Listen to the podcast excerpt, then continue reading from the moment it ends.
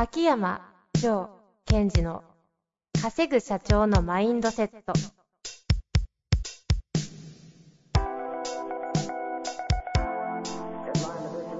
なぜ一流の経営者たちはぶつかる壁を次々と越えられるのか。そこに隠されたマインドの正体。ポッドキャスト「稼ぐ社長のマインドセット」は上場企業から中小企業まで。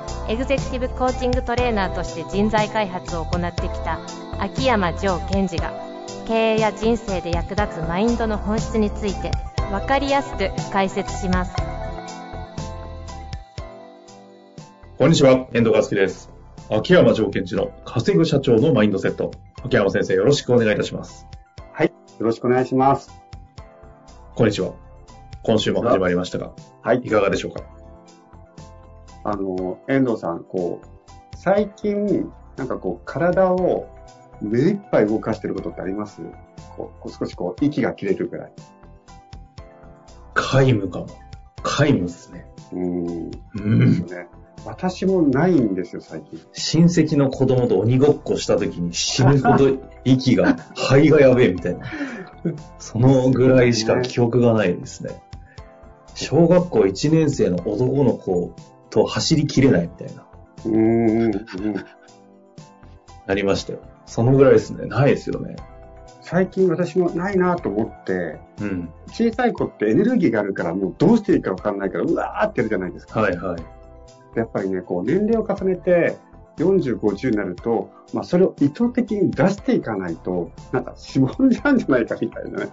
出す機会ってないですもんね。ちょっと前まで秋山先生たちみたいな仕事って、人前で喋るんで、結構エネルギーあれ使うじゃないですか。そうですね。全開放で、うわーってですよね踏み込まれちゃうから。ああいう場がなくなっちゃってるはずなんで、仕事上もないですよね。オンラインセミナーでこう、こんにちは、秋山です、みたいに。あーでもまあ実はめっちゃ狭い空間だったりとかね、しますもんね。だからこういう機会をね、こう、ちょっと自分で意図的に作んないとまずいなと思ってる。だけどまだ行動に移してません話でした。あ、課題意識ですか？そうです。いやー、でもこれは、あの、国民というか世界、世界全員が同じような状況に、アスリートですらなかなかね、出せないみたいな状況もある中で。そうです。だから今,、今ここでね、まあ、世界でも日本に、ね、こう、誰かこう宇宙人みたいな人が来たらみんなやられちゃいますよ。体弱ってっから。そうそう。それ違う意味でですね。けど、そういう意味で言うと、今、あの、なんだ、世界的には時価総額異常値上がったペロトンとか、最近だと、あの、資金調達してたミラーの名前なんでしたっけ？ミラーフィットみたいなやつかな？うんうんうんでっ。かい、あの、デジタルサイネージの鏡みたいなところで動くとかいう、あの、家の中で動きたいんでしょうね、みんな。ああいうビジネスが伸びてるのもわかりやすく。そうそう、なんかこう閉塞感があるから、そこをこう、ブワーンってこう、殻からぶち破りたいみたいなのあるじゃないですか。あそれをこう、なんだろう、ゲームとでこう相手やっつけるっていう感覚じゃなくて、肉体を動かして、こう、活性化したいっていう、これをちょっとやらんといかんなと。このあたりは、秋山先生のソリューションが皆さんを救うはずですので、ぜひ探求していただいて、定期的に発表してほしいですね。宿題になっちゃった。ではやってみたいと思います、考えて。なるほどな。でも本当そうですよね。動かしてないですね。さあ、そんな中で、はい。今回は、なんか、毎度毎度あれですかね、なんとなく、その、冒頭の話と被るような質問が出てきますよ。う今ん。日も行きたいと思います。はい。えーとですね。いきます。テレビ東京やゲーテが主催したオンライン講演イベント、クライマーズかな。クライマーズを拝聴しました。ご存知ですか？私も、あの、全員じゃないですけども、何名かの方は見ました。面白かったですね。その中で、衆議院議員の小泉進次郎さんのセッションを聞きました。手術後で腹から声を出せるわけにはいかないので、喉から声を出すことにご理解くださいと冒頭にあり、椅子に座ってスタートしたのですが、ものすごく心に響くスピーチでした。最近秋山先生が声を響かせることの重要性をお話しされていると思いますが、えー腹から響かせない声でも、あれほどのスピーチができるのかと政治家のスピーチ力の高さに驚きました。また改めて秋山先生は声と相手への影響、声とマインドの関係性などどのように考えているでしょうかよろしくお願いいたします。はいえっと、本当これは私もすごい重視していて、はい特にその、さっき言ったオンラインが増えてきたということじゃないですか。うんうんで、オンラインの中で重要になってくるのはやっぱり声なんですね。なんでかというと画面っていうのはいくら作り込んだところで、えっと、それがリアルに伝わらないじゃないですか。うんうんうんそもそも視覚っていうのは3次元のもの、何、3次元の存在なのに2次元でしか伝わらないんですよ。となってくると、こう、声が重要になってくる。うんうんうんで、その、その時に私はいつも話をする時というのは、話というのは何で構成されてますかってよく言うじゃないですか。はいはいはい。お話とは内容と声であると。で、じゃあどちらがダイレクトに相手のステートに影響を与えることができるかというと、声ですよね。なんでですか？内容っていうのは、その内容を聞いて、相手が理解して、相手が何かを想像することによって初めてステートが変わるわけです。うんうんうん。ということは、例えば、その聞いた相手がその単語を知らなかったとか、あとは似たような経験がなかったとか、つまり、その聞き手の方の経験だとか、能力とか、えっと背景によって内容がどれぐらい響くか、つまりその喋った内容から何が想像できるかっていうのは実は相手次第なんです。はいはい、なるほど。まあただ、声は？そう声というのは響きなのでってことですね。関係ないんです、相手の背景が。ああ。で、そうなってくると、あと、あの、今、えー遠藤さんが言ったように、内容は伝えるもの。声は響かせるものなので、うんうんうん。そうすると、喋ることを声と音とした場合も、あ、どうやって伝えようかじゃなく、どうやって響かせようかってなってくるじゃないですか。はあはあ、確かに。なので、えーその響きというのは、相手の背景、思考、経験に関わらず、何か響きが伝わってしまうんですよ。うんうんうん。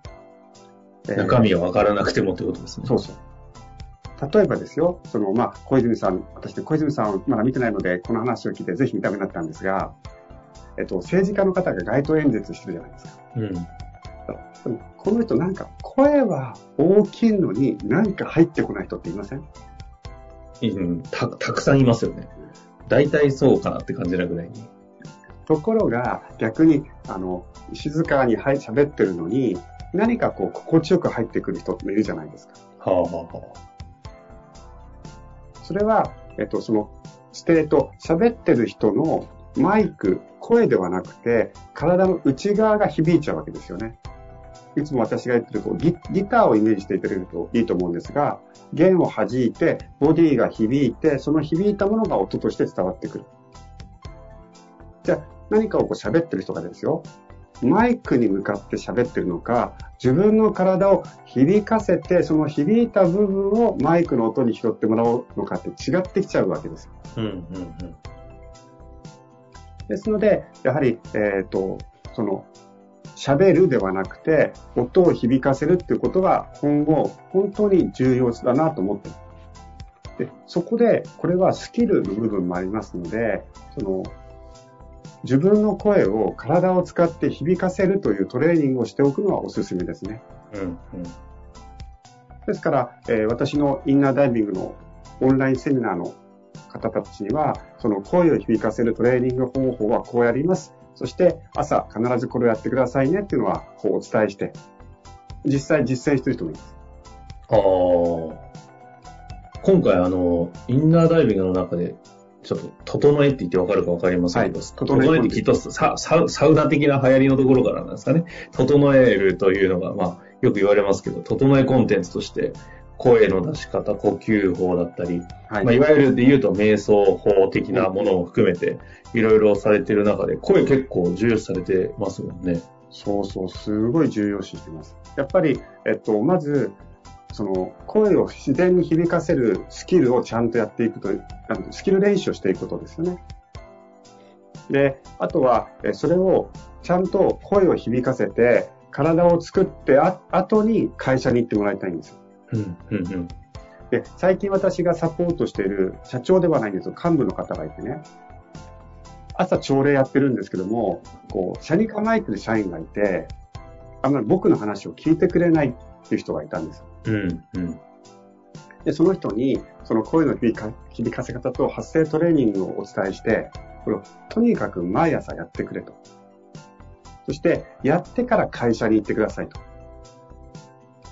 で、彼はすごい実直な方なので、それをやったんですって、ずっと家で。うん。そうしたら、2週間後、また私とセッションするんですけども、いや、秋山さん、なんか、不満が少なくなってきたんですよ。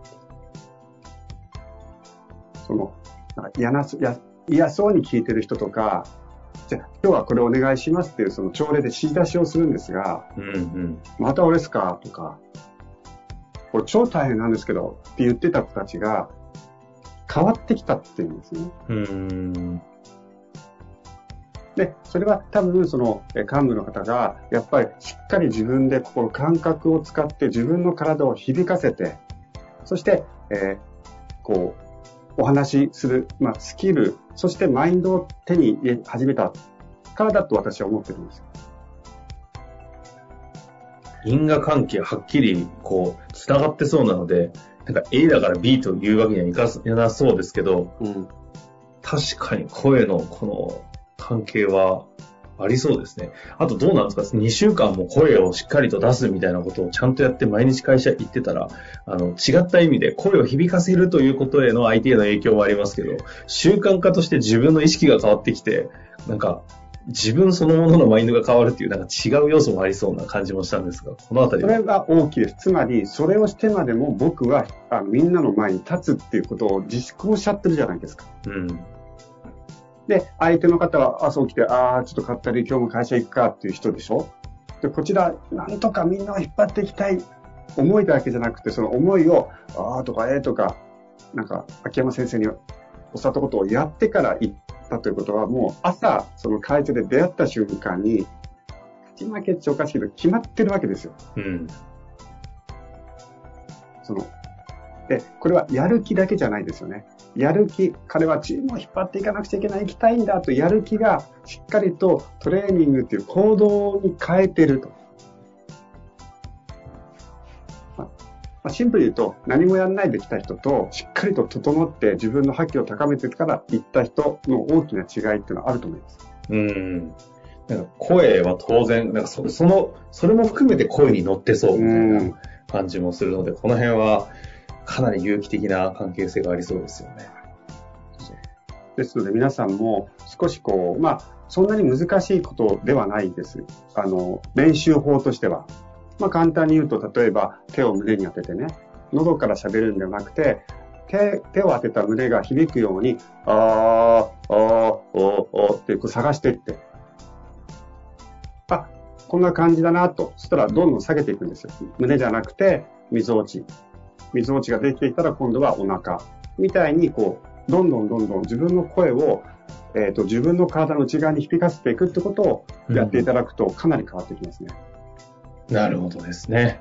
あの、整えコンテンツ私見させていただきましたので、あの、どれもこれも、朝、朝活的なものと夜活的なものでまた使い分けたり、そうで準備してくださってるんで、あのあたりは本当に、こんなの毎日やったら、それは、それだけで変わるだろうって、けど別になんか大変っていうよりもやりたいなって思うような内容ですごいいいなと思ったんでね、興味ある方ぜひ、インナーダイビングの方の、整えコンテンツですか、はい。ちょっとぜひ見ていただきたいところですよね。まあ、せっかくなので、公式 LINE とかでも、あの、私としてはちょいちょい小出ししてほしいななんて思ってるんで、あ、そうですね。公式 LINE のフリーの方でもちょっとずつ、そうですね、やっていきましょうかね。やっぱり、あの、今、なかなか成果が出ないっていうふうに悩んでる方も多いので、成果が出るのは時間がかかるかもしれない。